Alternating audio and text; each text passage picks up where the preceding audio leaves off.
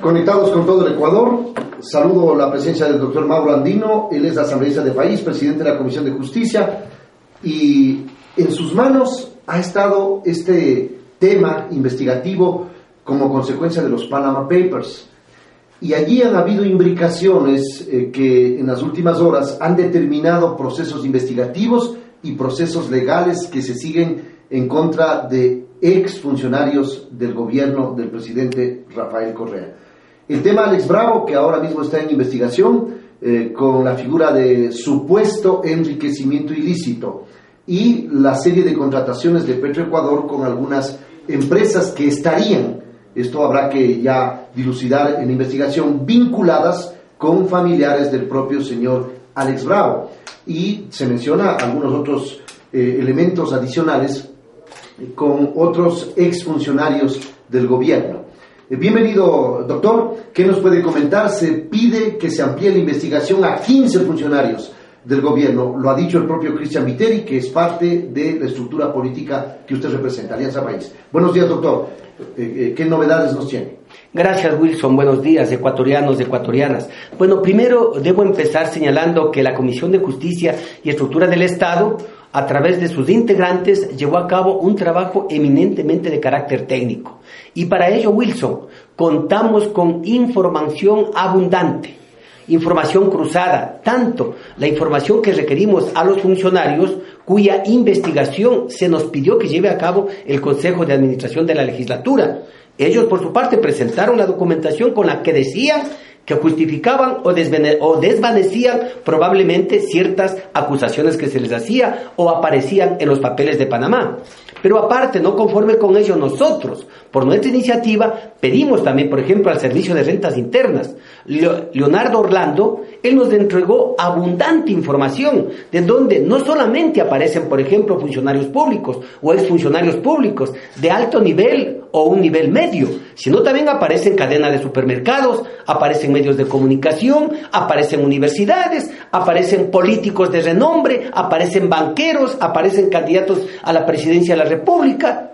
Pero por otro lado también, Cristian Viteri, asambleísta y miembro de la comisión, contribuyó mucho, porque él entregó una serie de información al igual que Fausto Cayambe. Y de allí se desprende, por ejemplo, que Alex Bravo, que ya está procesado, que está eh, prácticamente privado de su libertad, de Petroecuador, efectivamente, efectivamente, él eh, está procesado y aparecen ahí una lista de otros ocho funcionarios que nosotros hacemos referencia. Por ejemplo, los hermanos Vaquerizo, los hermanos Vaquerizo aparecen ahí. funcionarios? No funcionarios, pero, sí, pero aparecen, digo, pero digo, no, perdón, aparecen otros ocho, ocho nombres, una rectificación, otras ocho personas más que estarían vinculados, que habrían recibido contratos, sí, contratos, y por ello se le había iniciado por un posible tráfico de influencias, luego por enriquecimiento ilícito y una serie de posibles delitos que la, que la, que la fiscalía está llevando a cabo atrás del, del juez de garantías penales. Por lo tanto, esta investigación personalmente considero que aún no ha terminado. No por parte de la comisión, porque la comisión ya concluyó su trabajo y al haber concluido esa investigación lo que hizo es remitir al Consejo de Administración Legislativa el informe, en donde hacemos una serie de recomendaciones, porque nosotros no podíamos hacer un juicio de valor. Allí, ahí primero lo que determinamos es que el CAL, pueda, pueda, pueda de creer pertinente pasar a la Comisión de Fiscalización y Control Político para que se pueda iniciar algún juicio político. A los funcionarios... político contra qué funcionarios? A los funcionarios a los que, hace referencia... A asumir un, proceso de esa naturaleza. A los funcionarios a los que hace referencia, por ejemplo, la Constitución de la República, ministros o exministros de Estado. Porque usted sabe que un funcionario... ¿Ese, informe arroja algún resultado en contra de algún ministro o levanta algún tipo de... Hay algunas, algunas imprecisiones hay algunas imprecisiones, por ahí alguien no presentó, por ejemplo, su declaración juramentada, ¿no? Y si no se presenta su declaración juramentada, será la Contraloría General del Estado la que tenga que determinar y verificar. Usted? Perdón, sí, ahí por ahí aparecen algunos, ¿no? Entonces, algunos ministros. Bueno, hay un ministro por ahí o ex ministro que no presentó adecuadamente su declaración juramentada, hay imprecisiones, no coincide con los datos que nos presentaron y los que nosotros obtuvimos. Entonces el CAL tiene será una responsabilidad. Sin perjuicio, repito, que la, eh, que la misma Contraloría haga exámenes especiales para determinar ¿Por qué no presentaron? Eso es, un examen de cuentas. Ustedes son aparte del servicio de ventas internas, aparte del servicio de ventas internas, que es importante, es fundamental. ¿Por qué, Wilson? Porque el servicio de, el servicio de ventas internas tiene que determinar si pagaron los tributos. La uno, dos, si a lo mejor no hubo ¿Y evasión. qué pagaron los tributos? Segundo, patrimonio? segundo, segundo, si es que en verdad pagaron los impuestos, eh, la, por la salida de capitales, sí. Y no solamente hablamos de funcionarios públicos, insisto, sino también hablemos, por ejemplo, de las universidades. Hay varias universidades que de acuerdo a la Constitución y de acuerdo a la Ley Orgánica de Educación Superior no tienen fines de lucro y sus excedentes o sus ingresos tienen que ser invertidos en la infraestructura, en investigación, sí. Pero ¿qué es lo que pasa? Por ahí, por ejemplo, de la información, de la documentación que reposa en el expediente entregada por el Servicio de Rentas Internas, por ejemplo, una universidad aparece que hizo un crédito de 20 millones de dólares, prestó 20 millones a una empresa chilena y esa empresa chilena le pagó más de un millón de dólares por intereses. Yo pregunto, ¿las universidades están facultadas para hacer ese tipo de transacciones? Ahora, de ninguna manera. Ese, ese tipo de instancias, de organizaciones, de entidades, manejan dineros públicos porque una cosa es que se maneje dineros públicos y de lo cual deben tomar cuenta ustedes. Y otra cosa es que se manejen dineros privados, que también deben ser auditados, eh, eh, observados eh, y analizados. Pero ustedes tienen la obligación de mirar y velar por los intereses de todos los ecuatorianos, es decir, los recursos del pueblo ecuatoriano. Efectivamente, que no son recursos públicos. Pero la educación es un servicio público, Exactamente. y la Constitución y la ley establece así. En consecuencia, no podíamos hacernos de la vista gorda y ante la información que nos hicieron llegar, no hacer constar, porque lo que estamos es haciendo constar en el informe, más no, ya serán las autoridades competentes como el Consejo de Educación Superior el que tome las acciones pertinentes. Y es por ello que estamos respaldando las propuestas hechas para que la Asamblea haga reformas a la ley de educación superior y el, y el Consejo de Educación Superior tenga las facultades de llevar a cabo procesos de investigación a las universidades. está un proyecto ya presentado. Está presentado un proyecto y por eso también estamos de acuerdo en el proyecto ético político que ha propuesto el presidente de la República para que aquellos funcionarios eh, que quieran ser, eh, que tengan recursos económicos en paraísos fiscales, tengan un año para poder traer y regresar al Ecuador desde que se apruebe esta, esta consulta popular. Caso contrario, pues simplemente dejen de ser parte de la función eh, eh, pública. O también candidatos que quieran ocupar cualquier dignidad de elección popular, como por ejemplo allí ese gran banquero que anda eh, diciendo que quiere más inversión, que quiere más trabajo, más ingresos económicos. Le invitamos a que traiga ese dinero acá para fortalecer la dolarización, para fortalecer la economía, para generar más fuentes de trabajo, más fuentes de empleo, más recursos y seguir haciendo la obra social y pública que ha venido llevando a cabo este gobierno de la Revolución Ciudadana, Wilson. Estamos dialogando con el doctor eh, Mauro Andino, presidente de la Comisión de Justicia Asambleísta de Alianza País. Para no eh, distraer la atención en otros temas, eh, ¿cuáles o cuántos funcionarios públicos estarían involucrados luego de la investigación y el informe presentado por ustedes? Porque Cristian Viteri, que conversó ayer con nosotros, nos hablaba de que se extiende esa investigación al menos a 15 funcionarios eh, del gobierno, funcionarios. Bueno, hay varios, hay varios funcionarios, insisto, de segundo nivel, hablemos, ¿no? Que no tienen la calidad de ministro o que no tienen la calidad eh, de viceministro. Pero hay funcionarios sujetos a, a, un, a un, juicio político, correcto. Pero también hay de los otros. Obviamente, obviamente, y en el informe está detallado minuciosamente cuáles son esas personas que trabajan en Petroecuador, que trabajan en, en diferentes instituciones. Y ellos, obviamente, tienen que ser auditados por la Contraloría ¿Estamos hablando de 15 igual? Bueno, no le podría decir si son 15, pero de lo que yo recuerdo más o menos eh, teníamos una lista de 8, 8 eh, funcionarios. sí, funcionarios, de ahí eh, entre funcionarios y no funcionarios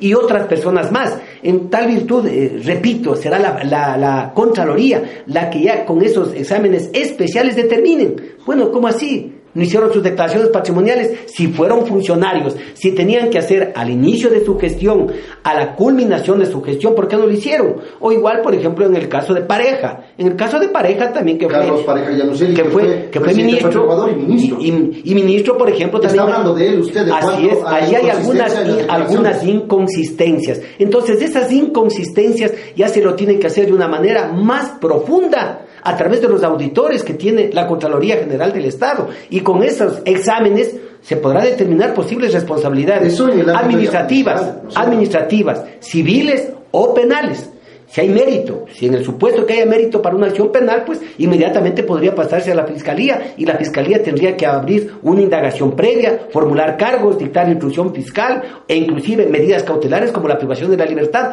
para quienes puedan aparecer con presunciones de responsabilidad. Ahora, doctor, no es un tanto asumir el papel de Poncio Pilato, y lo digo eh, como presidente de la comisión, el entregar la responsabilidad al Consejo de Administración Legislativa para que determine si es o no factible un juicio político. Le digo, ¿qué aconseja el informe que usted representa? Con toda la investigación realizada, ¿aconseja que se proceda a un juicio político o eh, desechar el mismo? Eh, entiendo yo que ustedes dan recomendaciones en ese tipo de informes.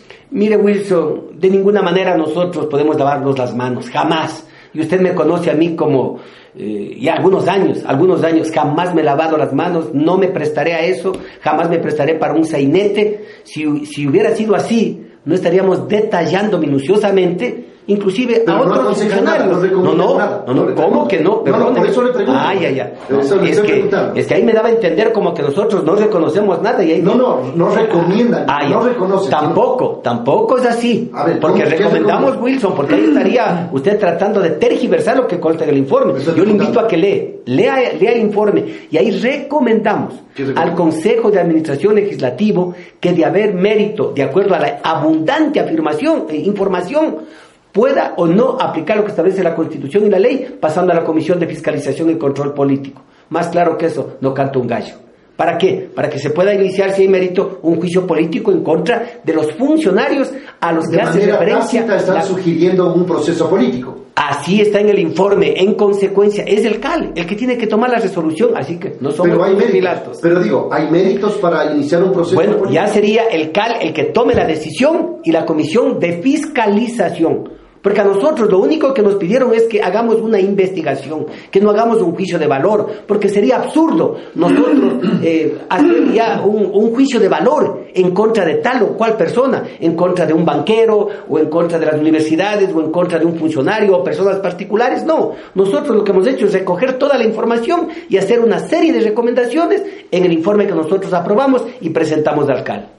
Ahora, esto tiene relación, y con esto concluyo, doctor, muchas gracias por estar aquí con nosotros tiene eh, estrecha relación con el planteamiento de este pacto ético que no tuvo resultados eh, con los demás eh, partidos y movimientos políticos. Un pacto inicialmente planteado y ahora ya planteado, elevado a la Corte Constitucional para probablemente un referéndum, una consulta en cuanto a los paraísos fiscales y los funcionarios y candidatos.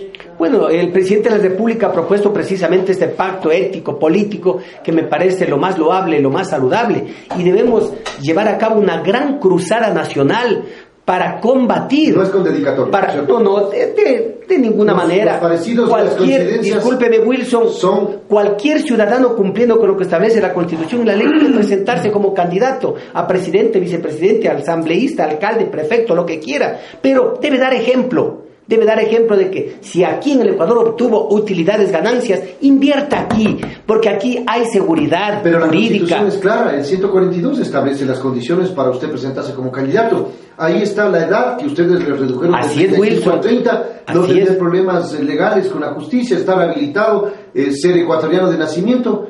Y ahí no habla ni de paraísos fiscales. Obviamente, porque Wilson, porque no, no, no ha trascendido en el país, pues, los miles de millones de dólares que han salido del Ecuador, debilitando la economía del país, pues debilitando la dolarización, pues tratando de, de, prácticamente fastidiar al gobierno para que se debilite y probablemente hasta que en algún momento se caiga, pero eso no va a suceder. Y por eso ese gran pacto ético, ah, no, determinar es una cosa y de, el periodo, obviamente, de ahí el resto, vamos a continuar, porque tenemos hombres muy capaces, muy inteligentes para que continúe con este proceso de la revolución ciudadana. Y yo aspiro que en la consulta popular el pueblo ecuatoriano se pronuncie mayoritariamente, porque no se pueda permitir que funcionarios públicos tengan dineros en paraísos fiscales, en compañías offshores o quienes hayan ganado la presidencia, vicepresidencia o asambleístas y tengan dineros en paraísos fiscales, tengan un año para retornar. Esa campaña es... Sin que esto se constituya un delito o una infracción. No, no, obviamente. por favor. En esto hemos sido claros también, Wilson. Soy abogado con mucho respeto y sabemos que no, no es nada ilícito, pero también hay que ver el origen, ¿ah?